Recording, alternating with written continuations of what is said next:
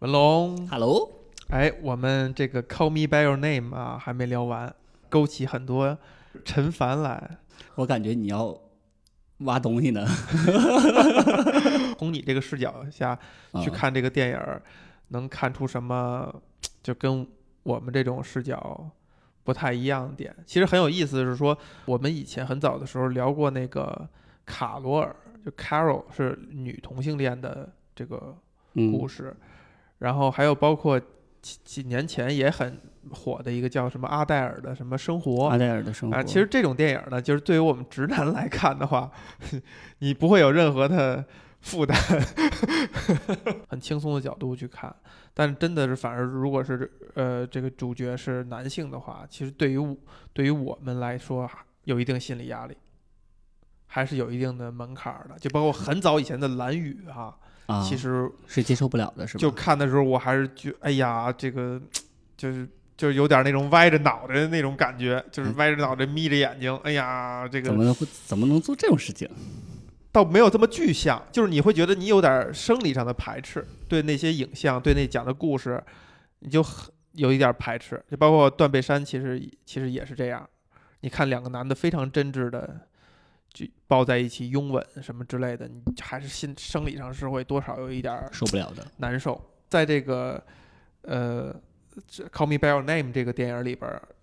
有一些小的点也是这样的，比如他们第一次在那个河水里边儿亲的时候，还有包括这个艾利欧 试探他手去是很直接的嗯放放在。就是包括桃儿的那个情节，那真的哦就是觉得，哎呀，生理上觉得有点儿，哎呀，就有点儿往后，就是有点儿战术后仰的那个那个感觉，就是现在还会产生啊。那个完全嗯我觉得真真的是一个，真的就是生理上的一种一种反应了。所以其实这个说到这个点，就让我想起了一件事儿，就是你知道，在西方社会，它是这些年都在进行那种所谓的平平权运动，嗯，对吧？少数群体是游行，什么嗯彩虹的，什么骄傲的游行等等等等，它的一个比较相对来讲高一点的一个争论点呢，就不是说真的争论点是在于很多直男直女觉得你你们这种东西就是洪水猛兽，不是这样的。对，它的一个相对高一点争论点是说，我们当然认可这样的事情的存在，我们当然是很也觉得你们没有什么不一样的，也觉得你们是很好的。我们只是在意的是，大家不要大规模的去宣扬这些事儿，这样会对小孩儿产生一些影响。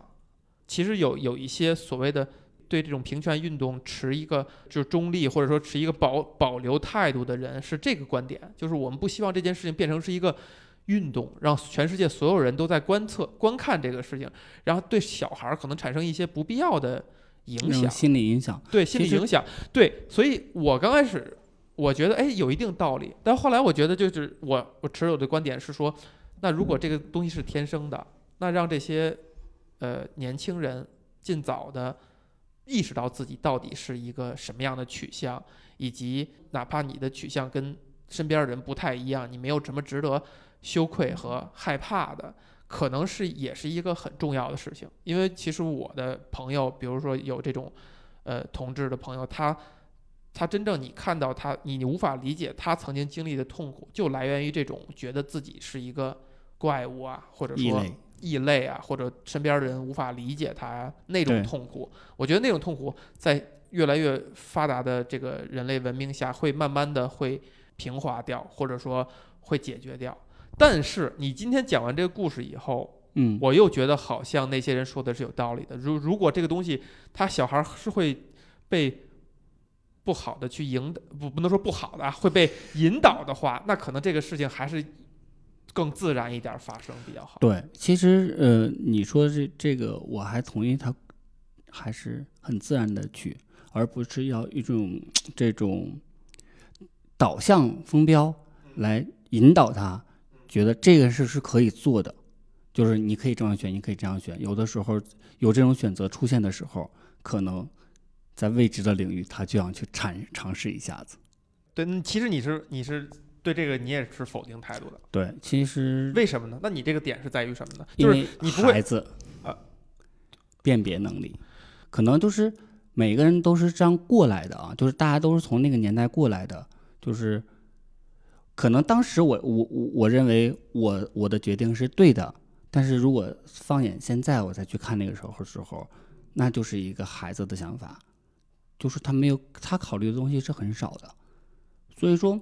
我觉得孩子真的是需要一个很平衡的点，或者说一一个真正的有教育的这种所谓的叫长者。能去给他做一个引路人，就是给他一个回归一个正确道路上的，就是哪哪怕你你是给，哪怕你是怎样怎样，但是就在你人生需要正选择的时候，你应该按照自己的心去选，而不是被左右的环境去左右了你的想法。其实他是判断不了的，对，就那可能不是他心里的所选。对，也就是说，其实你你现到现在还是仍然怀疑，就是如果不是因为被就所就我们都已经定性为没有，现在我是坚信不疑了，已经。你现在不是，就是你现在坚信不疑的点是说在于，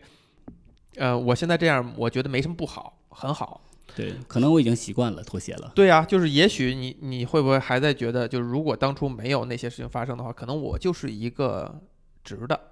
我就是一个直男。嗯，我我想过这个问题。其实电影里边，你嗯，如果沿着咱们这个讨论思路嗯看下去的话，其实电影表达的是，呃，艾利欧见到 Oliver 以后的那种产生那种感情啊，真的已经包含了性的部分了，所以他才会纠结，他才会他才会难受，就他才会质疑自己，他才会就是纠纠结。他如果嗯真的只是仰慕、倾慕的话，我觉得每个人的生活经历都会产生对一个你你你同性的一个大哥哥的一种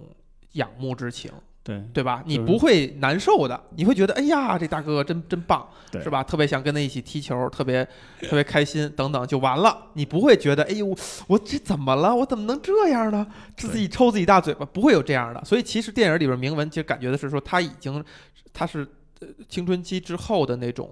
真的是性冲动的呃包含在其中了，或者说是不是因为就是如果他没有经过青春期的话，嗯。单纯的是仰慕，他还翻反而是好分辨的。其实这个点，嗯，我觉得大部分的人应该是找不准的。对，对，因为你你没有办法说这他真正到什么点才会开始了下面的事情。嗯那那比如说，就是像我上学的时候，我有个玩的特别好的哥们儿，然后我们是经常跟这个哥们儿一起打电玩，经常打，后来就打网络游戏，就是传奇啊那时候，经常玩到九点多十点多，他就会送我回家，就大家也也会去开开玩笑，然后大家一起，你说搂着肩，然后搂着腰，然后大家一起你说吃东西啊，就包括那时候也喝酒啊，嗯。啊，就是这这这很正常的，就每天他送你回家，然后就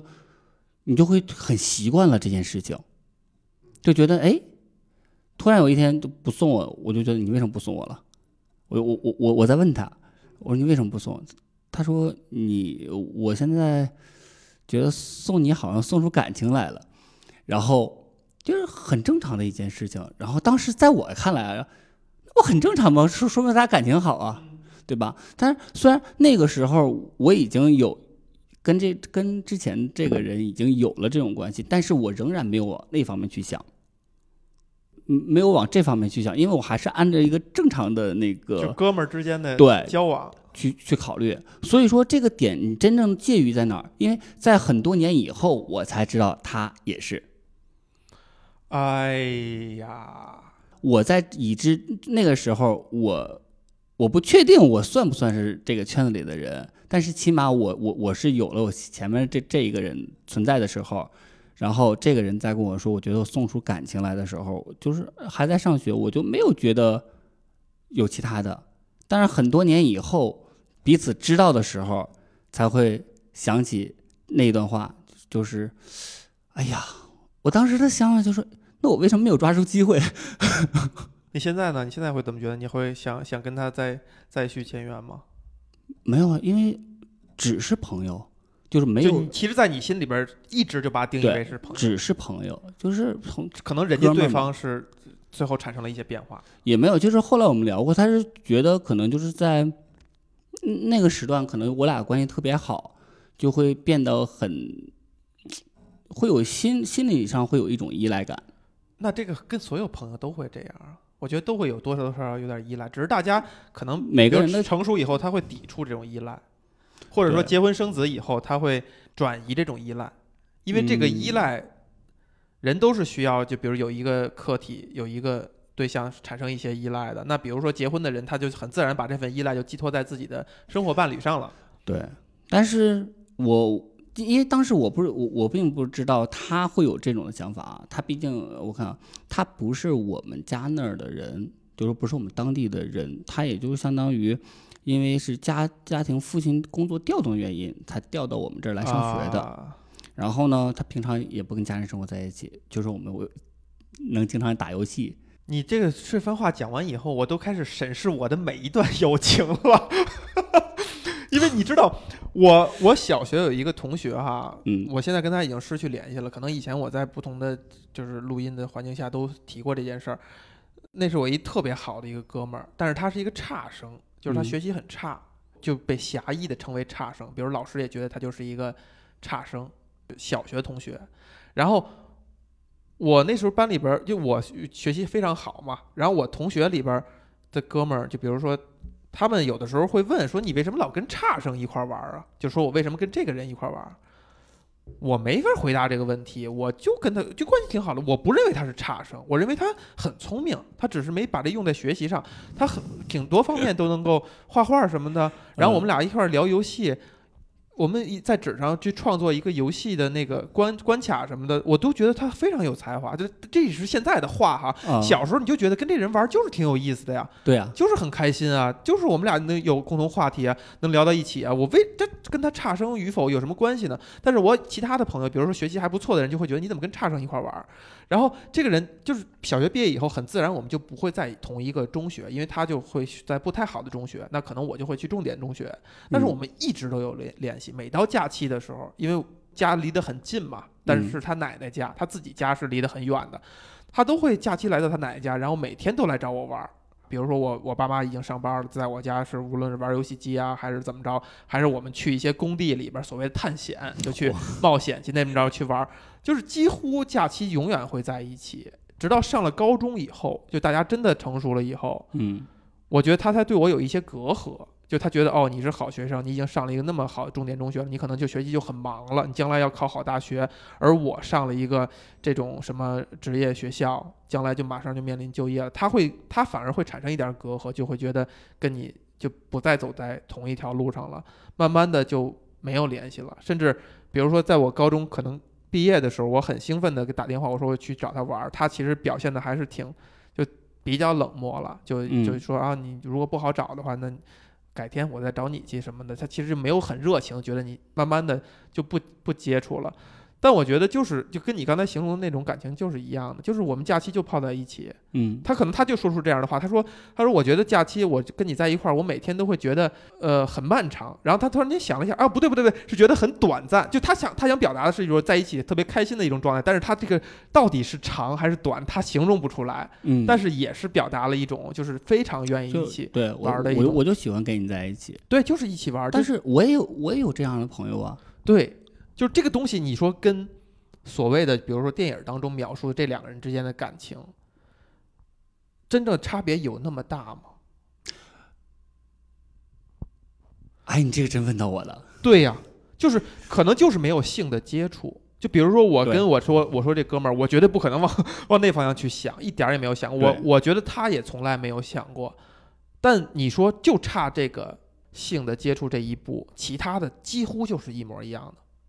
就是你跟这一这个人能玩到一块儿，在一块儿特别开心，你们一起吃，一起玩儿，一起睡觉，可能会甚至会超越一种伴侣的好，对，甚至会超，你就不会在意说对，他就你们也会闹脾气，最多也就是这游戏打的就是闹了脾气，他说那我就先回家了，然后啊第二天还是正常找你来玩来，对，对吧？对，就甚至比如说我的真的我的堂弟，到假期的时候仍然也是这样，哎呀，你来我们家玩吧，或者我在你们家住，前两天我如胶似漆，这简直就是天天就弟弟，哎，你吃这个，你弄这个，咱们你先玩，怎么怎么着，过两天待腻了就开始吵架。然后说那那比如爸妈就说那行那那就接走吧，回家吧。要走的时候又开始觉得又舍不得，又哎呀这哥哥再再住两天吧。这个感情真正那个界限到底在哪儿呢？就只是你们没有，界限。就是这都是一样的东西。其实，嗯这种人类的所所谓的这种感情，你真你真的说是给它放到一个条条框框里，这本身就不现实的。对你本身去论述它就已经不太现实了。对，就是其实我们在考虑说所谓的同性，就就今天我们说的这个电影也好，其实我们没有任何人可以给它定义为他俩就是这个点是怎么起的。我们知道他是怎么没的，但是我具体怎么起的，是是是因为怎样的心理变化起的，谁都不知道。对你即使导演写出来了，导演也也不能完全确定确实是这样，所以说没有刚开始最主要的那种那种展现出来说是因为某件事我对你怎么样，嗯对，都是不是一个事件推动的。对，那你那就很自然的可能就理解为就是一见钟情了。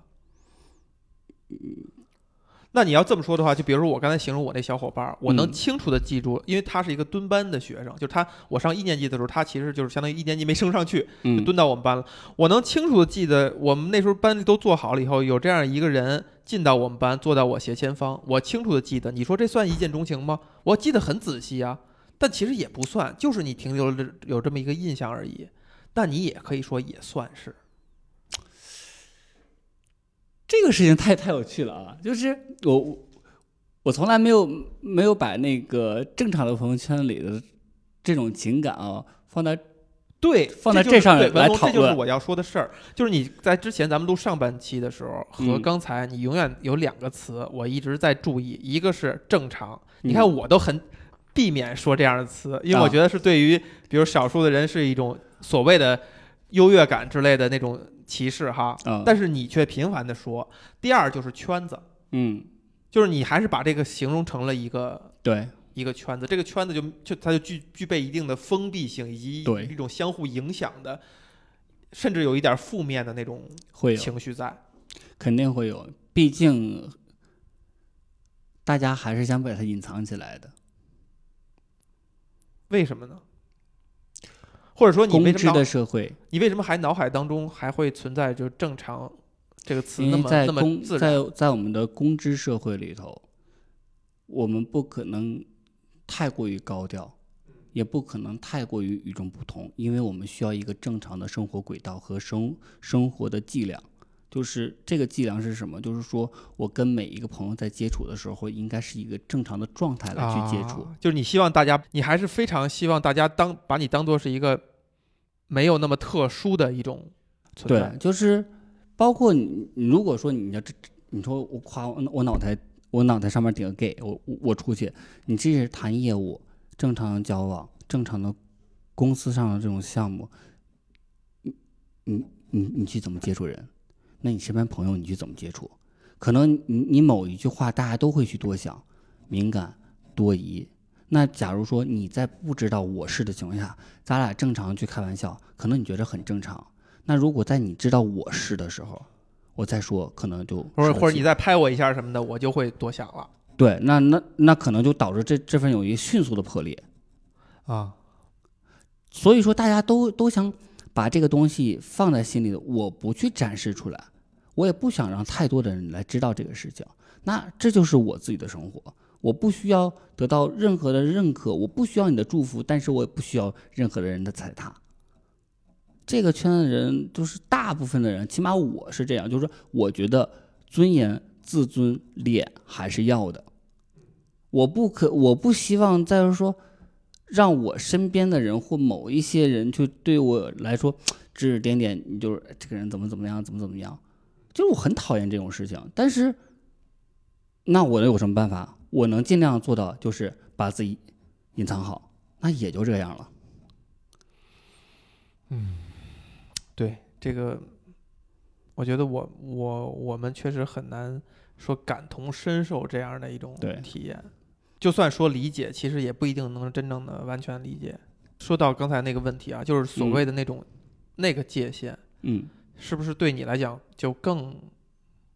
重要或者更刺痛？因为在我们看来，就是所谓的我们直男直女嗯来看来的话，你不存在这个界限这个词，就是你跟这个人关系好近，你就愿意跟他一起吃饭啊，什么聊天儿，能彻夜长谈，你觉得很正常，再正常不过了。你不会去觉得这个好像做的哪儿不得体啦，或怎么样，因为大家都是很也不会。其实，呃，可能就是大家的想法就是过于给他想的太多了。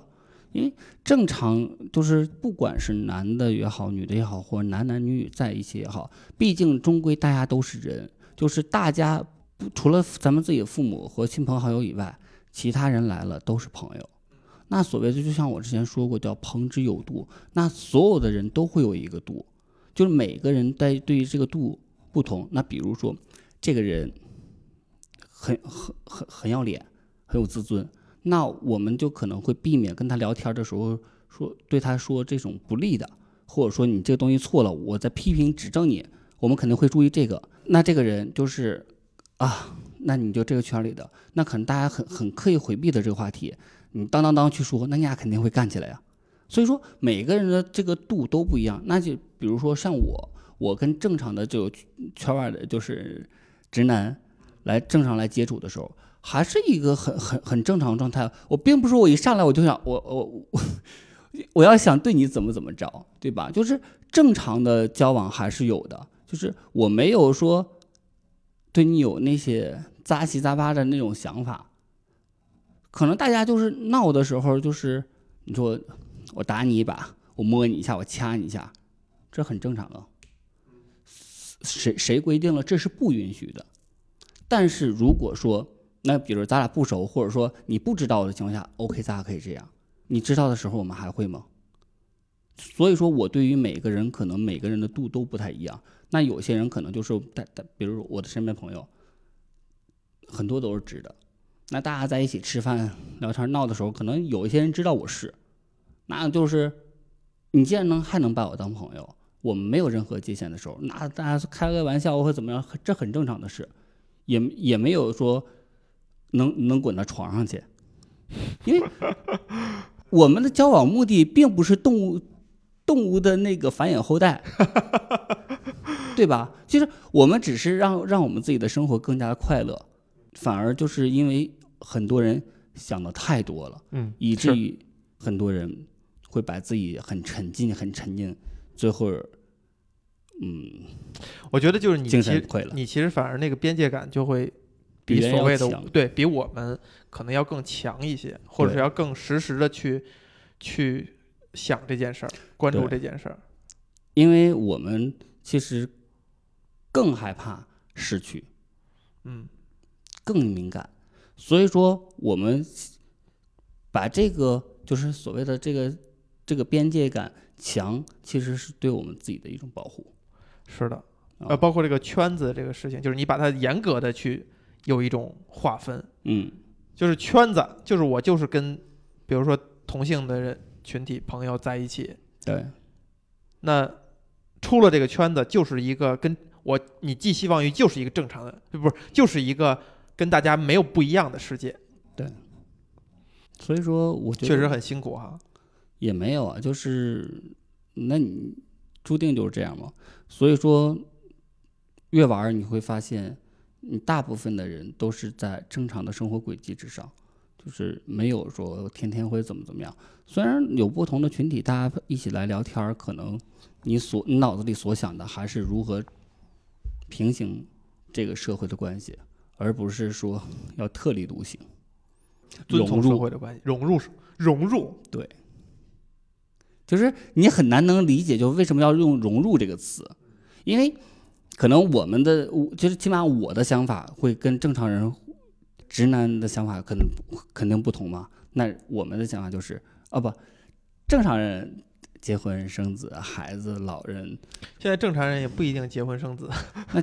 起起码都是想想的事情，起码这是他的选择。对，但你们可能不是选择。对，那可能就是在我们选择的时候，可能就比如说你就是想喜欢一个人，或者说想怎么样的时候，可能你就。不会去追求，或者说，嗯，宁愿选择放手。可能就是你在马路上碰了一个，比如说，哎，我我很喜欢这个人。男女的话，我可以上去搭个讪；男男的话，你你怎么去搭？很多时候是自己把自己的一颗心就慢慢压下来，压压压压压到最后，就是趋于无奈的妥协了现实。比如说，你会构想这个世界变成是，如果大家是用某种约定俗成的方式，还是用某种非常显性的方式，把他的性取向贴在自己身上，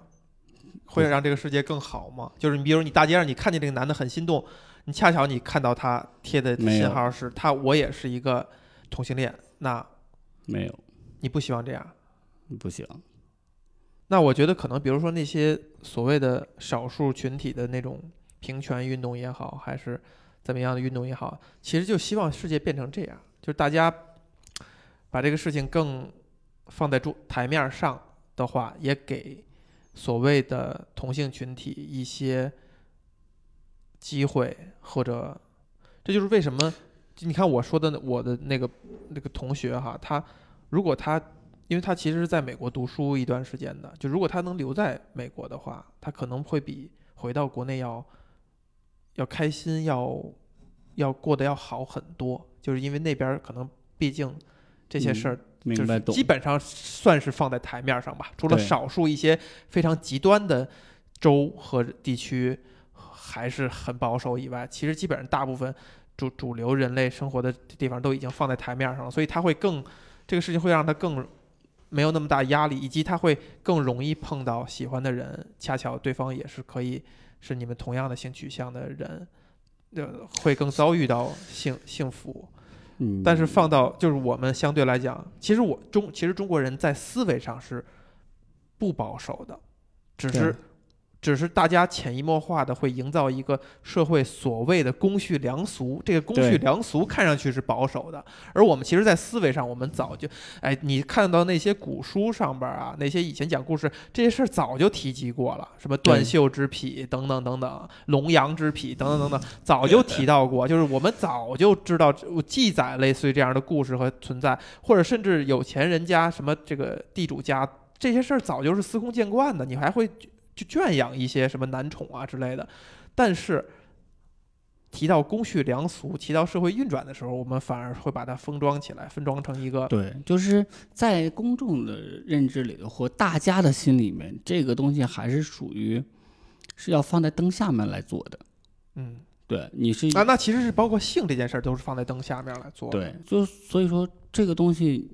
它可能会比正常男女的这种性的话题还要往下埋。呃，我觉得我我大概能明白那个界限了，就是其实是我们当我们谈放在台面的东西只可只是婚姻和传是一个社会公认的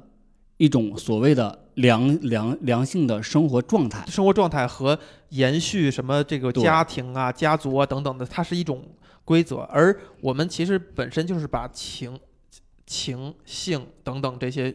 呃情欲的东西是放在台面下的，就就其实不在意说是男男女，就是异性之间还是同性之间，就本身都是往台面下放的。只是说现在受了世界文化的影响，你慢慢的这个那个异性之间的这种情爱的东西是慢慢的上了台面而已，但其实长久以来也是放在台面之下的。只不过是可能现在大家包容了以后，可能这样事儿才会多了起来。那你那他并不是说说是你在你是先有了包容才有的这件事，而是先有了这些人才有了包容，因为他多了，对。是你习惯了，你才选择了包容。但以前我有一个歪理邪说哈，就是这个也跟你探讨一下啊，你不要笑话我啊，哦不，你你也别别有那个不好的没事，呃你直接说。感觉。我有一个歪理邪说，就是随着大家越来越把这个少数群体的事情放到台面之上，嗯，这个事儿好像慢慢的，我以前会觉得会越来越少，因为为什么呢？我的歪理邪说就是以前大家不放在台面下，就会有大量的什么同妻啊、行婚这样的事情发生，这样导致所谓少数群体它的基因也还会再往下嗯，延续，就也一个更大更大程度的往下延续。所以我我以前认为这个东西是一个天然的，也就是说它是可能是基因里边决定的。那么这样的基因也还会在就更大的可能性延续下去，就是我们之后也会产生这样的后代，也会这样的。但是如果我们放在台面下台面上的话，那可能比如说呃同性群体，他可能就是比如领养或者怎么样的方式，反而他基因没有往下传，越来越多的是那种异性恋的基因能够传下去，导致可能比如说世世界上这样的呃这样的人会越来越少。我歪理邪说啊，歪理邪说。对，这个很正常，就是可能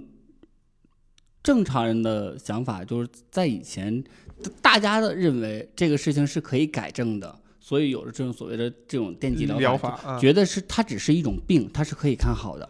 到慢慢认为它是一个基因决定的。对，后来呢，就是科学研究证明它是由由于基因导致的。那大家在说，就就就在想，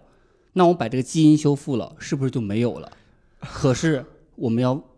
想到一点，环境和感情这两个东西你磨灭不了啊。就是这件事情，就是哪怕你基因都没有了，这件事情还可以一样存在下去啊。那可能就不会被解释成这样，就就解释成，比如我跟我的那个童年的玩玩伴儿，我同我的那个同学一样，就是一种非常纯蓝颜知己吗？就就是一个很好的小哥们儿、小伙伴儿，特别亲的哥们儿。嗯，我们，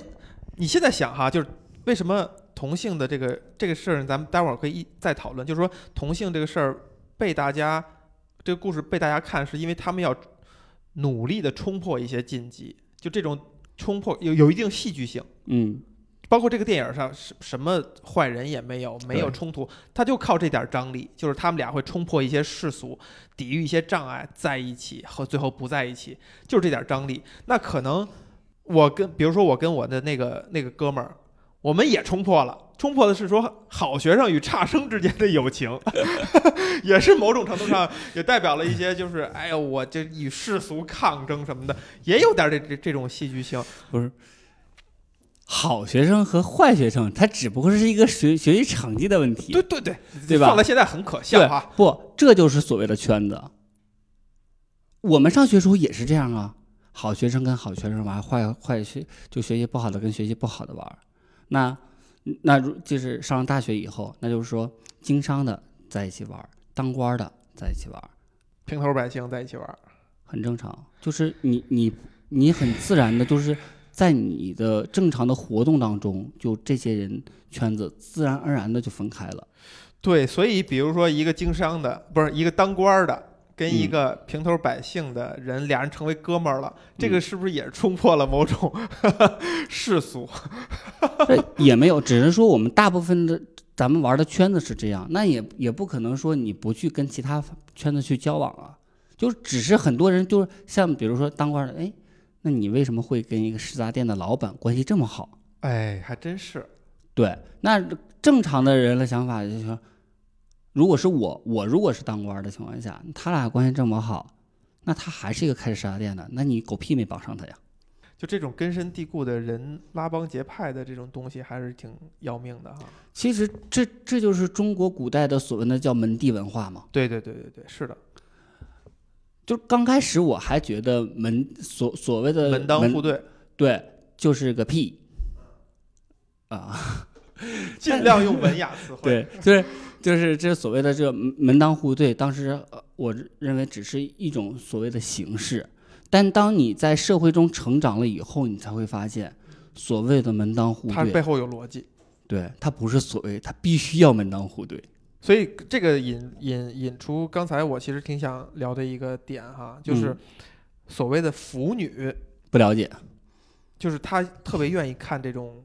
男同性文化的各种作品啊，是漫画也好，书也好，还是电影也好，甚至有些女生就是我知道的，看这个《Call Me by Your Name》这个电影会看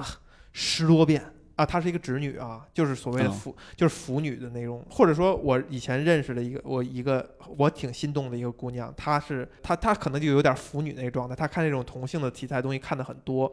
她的解释就是说，这个东西好像在更纯粹，就是它不掺杂任何的，你是婚姻呐、家庭门第啊、强强联手啊，嗯，什么。到点儿了，需要结婚呐，需要生孩子呀，是否门当户对呀？是不是有便于后代的基因啊？等等，不掺杂任何这种东西，它就是一种非常纯粹的情感，而且它还要冲破这个东西，你就说它多强烈吧。所以这个东西是是吸引人的，就是我觉得他能讲出这些了，就是所所谓是应该把这个事儿想的已经很很清楚了。这个东西它吸引，它吸引一类人，甚至那些所谓的腐女，她就是更在意这种很纯粹的情感层面的东西的，她会很愿意去消费这个也好，还是愿意去这件事情只是大家的臆想，就是啊臆想，对，就是只是你你觉得他他有多么的高尚，多么的纯粹，其实很正常。对于我们，起码对于我来说，这件事，我只是喜欢不同的而人而已，但是我也想要一个家。所谓用你的话说的正常的人，他会嗯觉得，比如女生哈，比如嗯这个可能很很说的很不正确，但是会有这样的女性朋友是说，她觉得哎三十多岁了，她应该生育了。嗯那么此刻她寻找一个对象的方式，可能就不是在于他真正是是否让我心动，嗯，而是说他会去衡量，哎，我们是不是能够一起经营一个家庭？呃，他是不是足够优秀？她那你是不是可以那你怎么能知道这个圈子不去衡量呢？啊？你找伴侣的时候不也是一样吗？每个人不都是在衡量吗？如果这个人的三观与你不同，你肯定不会跟他在一起，这是第一。第二，如果是你是一个优越的生活品质，你不可能让另外一个人把你的生活品质拉低。其实大家每个人都很现实，并不是说是某一个特定的圈子，任何圈子每个人都很现实这个问题。那就比如说，那比如说 A 喜欢 B，A 是一个高管，B 是一个保安。我喜欢你，可能我可我可以给你来个一夜情，但是你认为我会跟你真的过日子吗？两个人的教育背景不同，社交圈不同，也许他他这个保安我们没有，我没有对对踩对，就是踩踩保安群就是这体啊。个对这个 B 很喜欢这个 A，但是 A 真的会会会跟 B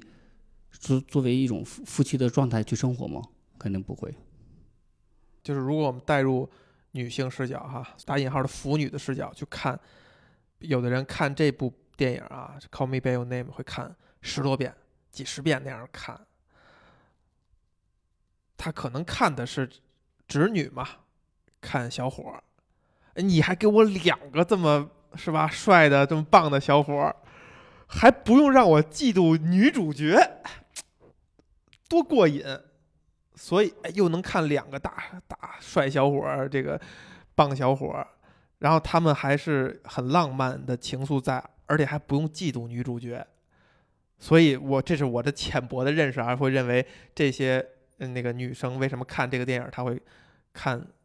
多少遍？但是你比如说，如果我衡量我去看卡罗尔或者像阿黛尔什么生活，就不会产生这样的情感。嗯那这个东西，我觉得还多多少少有点差别，就是还是多多少少有点男女的差别。差别就在于男性或者偏男性的一种思维方式，跟偏女性思维方式看一个电影或者看一段故事的时候，他的着眼点或者说他的情感的转移方式是不太一样的。那你会不会觉得，比如说你作为同性恋的人，就是喜欢同性的人，你会觉得你的思维方式跟女性更像？呃，是这样，就是我并没有跳出我的性别去看这个电影，就是我仍然是以我自己，那我是个男性，我还是以一个男性的身份去看待这个电影，就是心里头我认为，或者说，其实你你对自己的认知，你你坚定的认为自己还是一个男的，对心里也是这样。对，就说我没有认为我我任何方面是是是个女性，也许就你要不是因为那个犯罪分子的影响的话，也许呃，也其实，如如果这个事儿能被理性分析的话哈，嗯、但是我觉得你今天已经你你已经提供了一个点，就是这个事儿其实它有可能很难被理性分析，但是如果它能被的话，比如说有的人他虽然生理上是个男性，可是他的自我认知是个女性。啊，然后他还是喜欢男的，他其实是一个自我认知女性的，他是一个异性恋，啊有，我身边就有。也有这样的，对吧？有，还是个女孩儿，女孩儿，她自我认知是男性，对。她喜欢女孩儿，对。所以她其实某种程度上是个异性恋，她只是自我认知这个呃有一定的有一定的错位，对。啊，呃错位这个词也好像也不准确，反正就就总之就是就是有一定的不一样，对吧？但但但你你其实是坚定的觉得对，因为我我我没有觉得说是因为我是同性，我就要改变我的性别。就不管是你在呃，就是在性爱当中你充当一个什么角色，但是你的生活，你对你自己的认知，我就是个男的，我觉得这这是这是毋庸置疑的，而且我没有觉得我作为男人来讲，对我有生活上有什么负担，反而我觉得很舒服。嗯，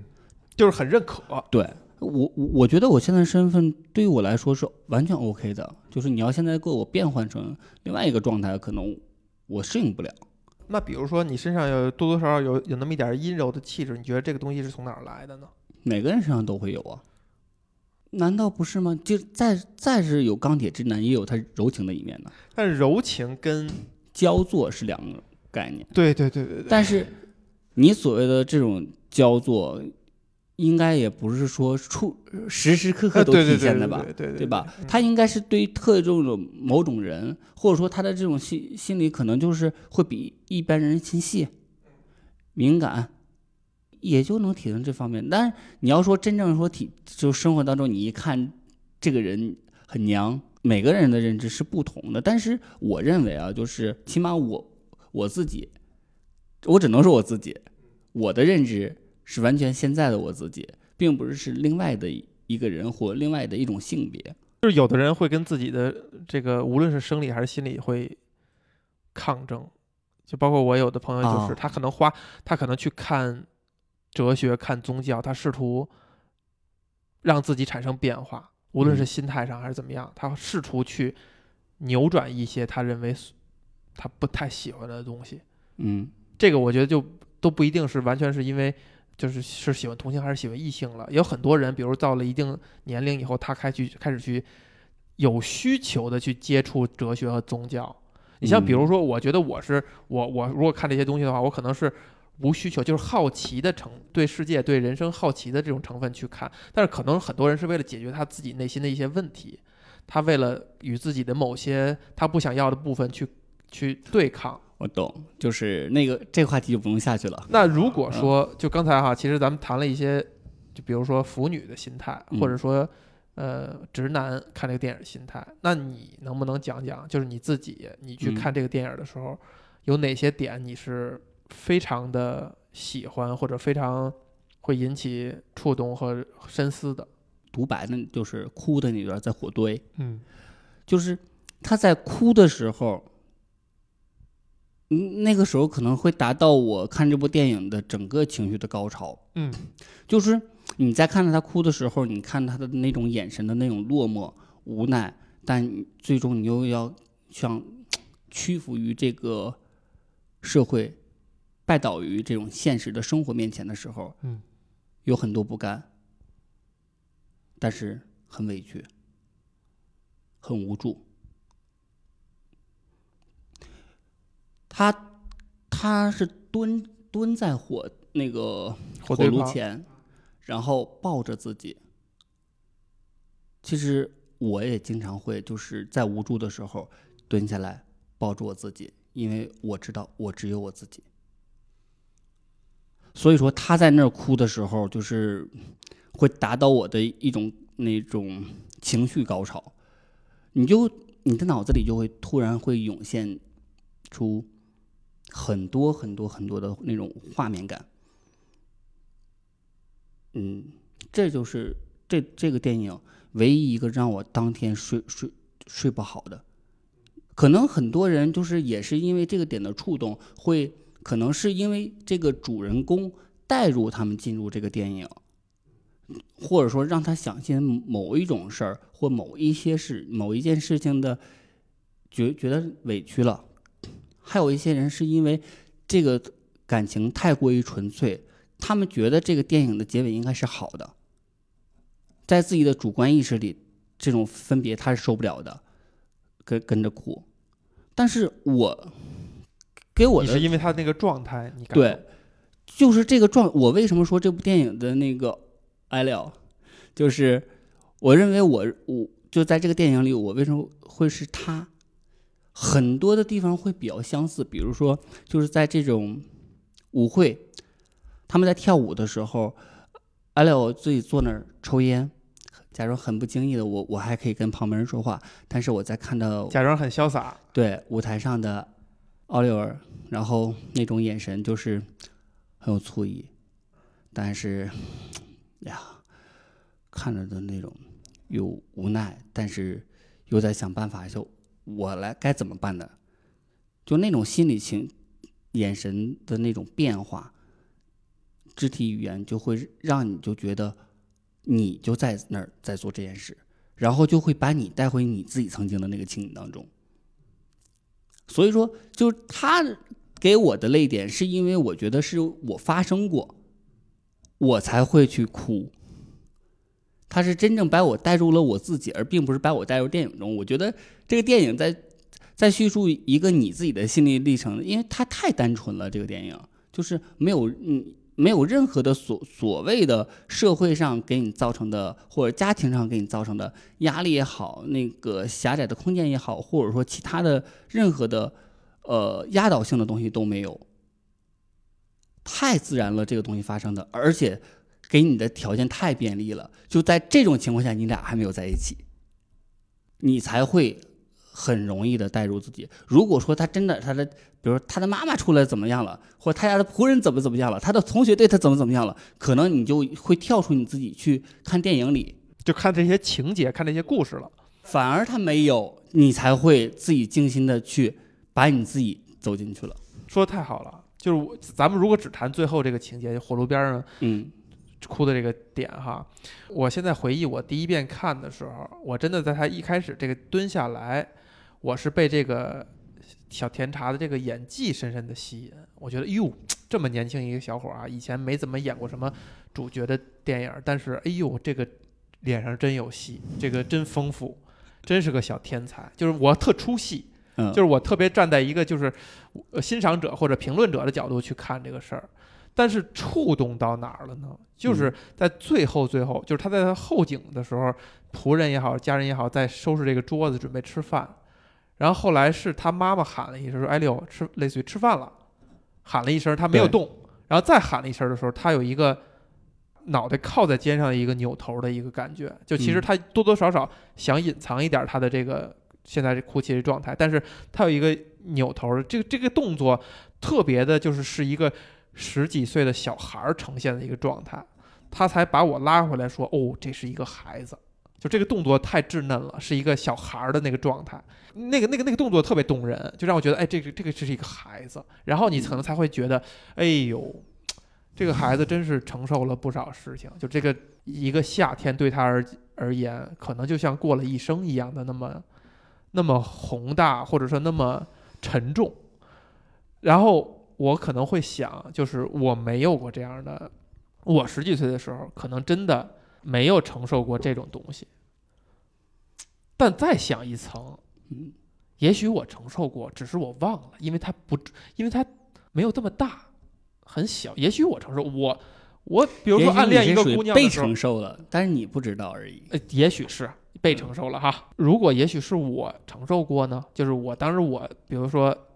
倾心于一个女孩，人家不喜欢你的话，你也会觉得哇，脑子里也过了像过了一生一样，想象了很多东西，最后觉得自己哇万般委屈的，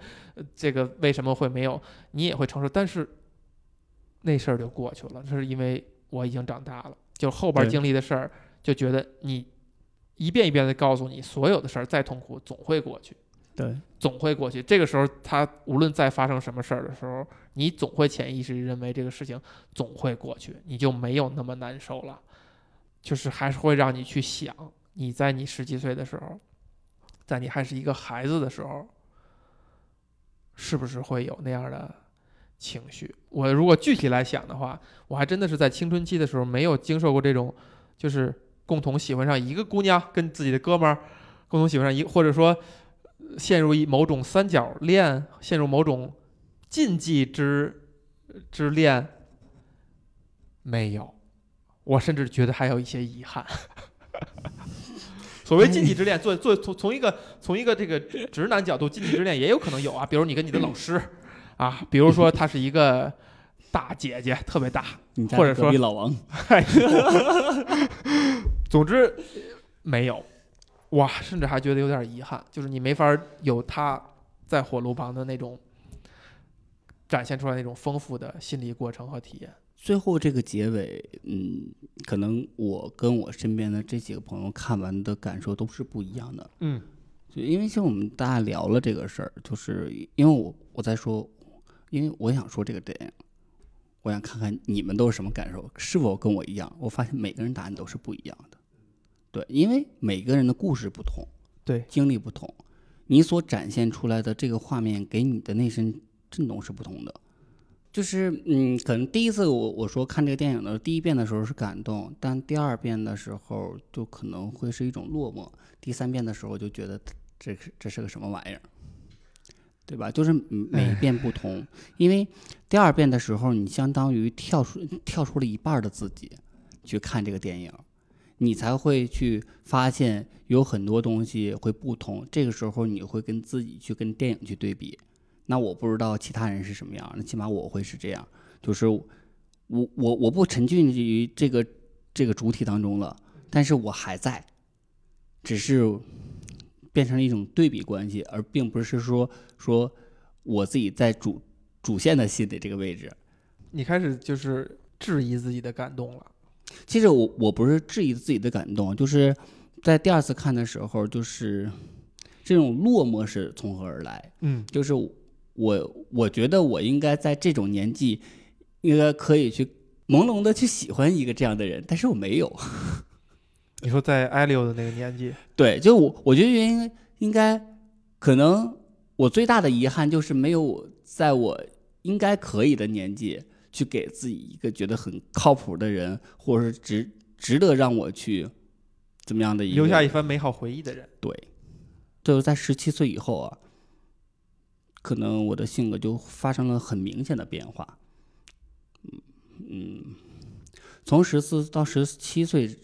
这这一段之间，可能会发生了很多事，会让我对这个世界的所谓所谓的叫认知也好，或者说对待人的这种情感，或者说对待事物的这种看法或者做法，都产生了一个完全就是颠覆于之前性格的一种状态的。嗯所以说，再往后看这个的时候，可能就没有太多的感觉，除了这种感动以外，剩下的看的就是是一种遗憾吧，就是因为没有。然后第三遍的时候就觉得，如果换成一个女的，可能这片我就不看了。对，如果换成一男一女，那个中国的庐山恋，也也就这样了。就是第二遍看的时候吧，会会让我自己沉默很久，就不是在在在是一种那种激愤的那种，会让自己哭的稀里哗啦。对，但是心里难受的那个点跟第一遍是完全不一样的。你觉得你还需要这个东西吗？嗯，什么东西？就是你觉得落寞的东西，就是你觉得你没有没有好好抓住的体会的。就产生这种体验，因为你已经过了那个年龄，可能对，就是年龄这个事情是不是一个这个事情的一个最大的一个门槛？对，其实看这个看这电影的话是这样的，就是那个年龄那个夏天是一个天时地利人和的事情。如果 Oliver 是转过年来一个夏天来，就他已经是一个结婚的状态来的话，也许这个故事又不一样了，就可能不是这样去发生了，对吧？也许如果 Elio 其实是已经上了。大学或者怎么样，这故事也不一样，就只有在那个时间点，特定他们他们俩他们俩那个那个差别，对那种非常浪漫的夏天的美好的那种氛围的烘托下，你才会把一切事情带有这种滤镜，才会产生这个东西。对，为什么刚开始很激动在聊这个片子？嗯，就到最后就是不知道去想说什么，因为所谓的就是你真的在说的时候，真的可能都是是只能是说你